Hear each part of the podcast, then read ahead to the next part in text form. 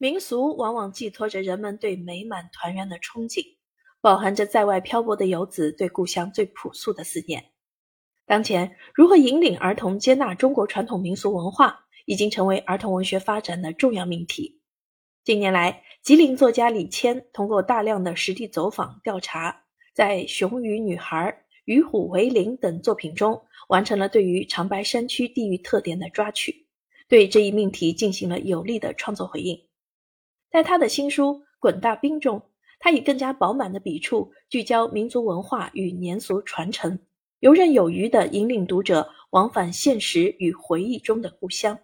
不但探索了儿童文学成长书写的多维度，也通过代际间的交流对话，探讨了民族文化传承的可能性。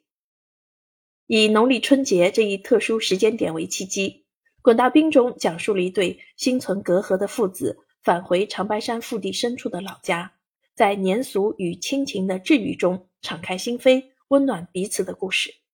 在叙事结构上，采用了一明一暗两条线相互嵌套的模式。在明线层面，讲述了一个在返乡后父子之间双向成长的故事。借由少年林夏的视角，坝下屯地名的由来，山林间自由生长的梅花鹿群、金雕和小松鼠，老祖关于屯子的一口袋神秘传说，挂灯笼、滚大冰、抽冰猴等极富有北方风味的生活图景被一一呈现。无不诉说着这片土地上的无限生机，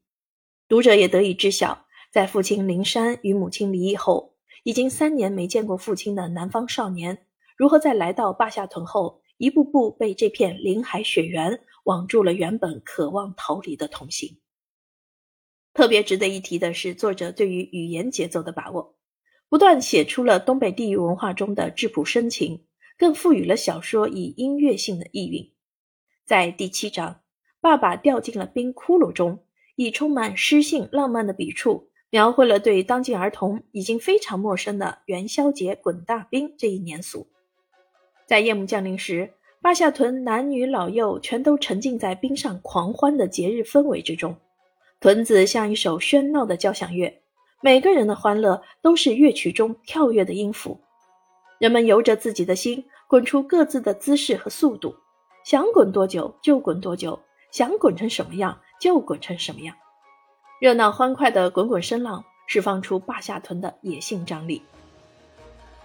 在父子俩体验年俗的同时，作者也不忘插叙爸爸、奶奶两代人的家族往事，作为故事的暗线。苍凉而苦涩的底色为小说增添了叙事的复调。对灵山来说，有关坝下屯的童年记忆中有太多不堪回首。无论是在八岁那年元宵节和奶奶、妈妈意外掉进了冰窟窿后，落下了恐病症的病根儿；初二时，当城里同学来看滚大冰，他认为这是封建迷信而不敢抬头；再到后来，每年只有元宵节那一天才能见到奶奶，林山将对滚大冰的排斥抗拒刻在了记忆深处。但他没有想到的是，当人到中年，走遍千山万水后，排斥抗拒多年的滚大冰。却成了流淌在血液里的文化记忆，让他日思夜想，不管不顾地抛下一切，跋山涉水，风里雪里，千里万里，带着儿子回到老家。不同代际之间有关年俗的文化记忆，在还乡后形成了叙事的交汇，故事与故事中的人物都变得生动起来。当然，滚大兵所讲述的远远不仅仅是林家几代人的故事，还塑造了老祖。大明、大武、东东等一批坝下屯的村民形象，通过描写他们的日常生活中的常与变，诉说着在巨大的时代变迁中，生长于斯的人民在应对挑战中走向新生。尽管山里的常住人口越来越少，扭秧歌灯的习俗逐渐没落消失，各家门前还在执着地燃起荷花灯、鲤鱼灯、胖娃娃灯等等冰灯，唱响饱含心意的滚冰咒。从中可以看出，尽管当前处于从传统社会向现代社会转型的过程中，但坝下屯的生命与灵魂绝不会无声无息地走向消亡，而是以丰饶的资源和高贵的精神迎接着来自外部世界的瞩目。当新的新型媒介和围观人群涌入，屯子只经过短短的慌张和失措，就坦然以待。在小说末尾的另一情节中，原本执拗的老祖也在知道泉水存在严重污染后，同意接通自来水，既体现了来自国家政策层面的关爱，也体现出原本执拗的老人对于时代变迁的接纳。这是新文明的开始，也闪耀着作者对于理想人性光辉的美好期待。作为一部儿童小说，《滚大兵》有着丰富的阐释空间。故事如同书中的水晶宫一般，像一颗巨大的多棱钻石，折射出晶莹剔透、华光熠熠的解读可能。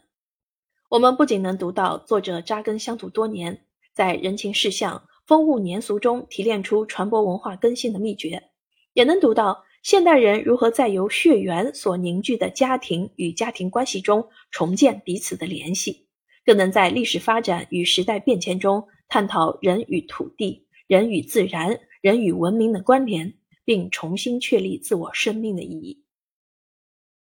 在一个终于能够返乡团聚的春节，阅读《滚大兵》这本小书，无疑像收到一份珍贵的伴手礼，沉浸在泛着淡淡粉红色的积雪的余韵中，久久不愿离开。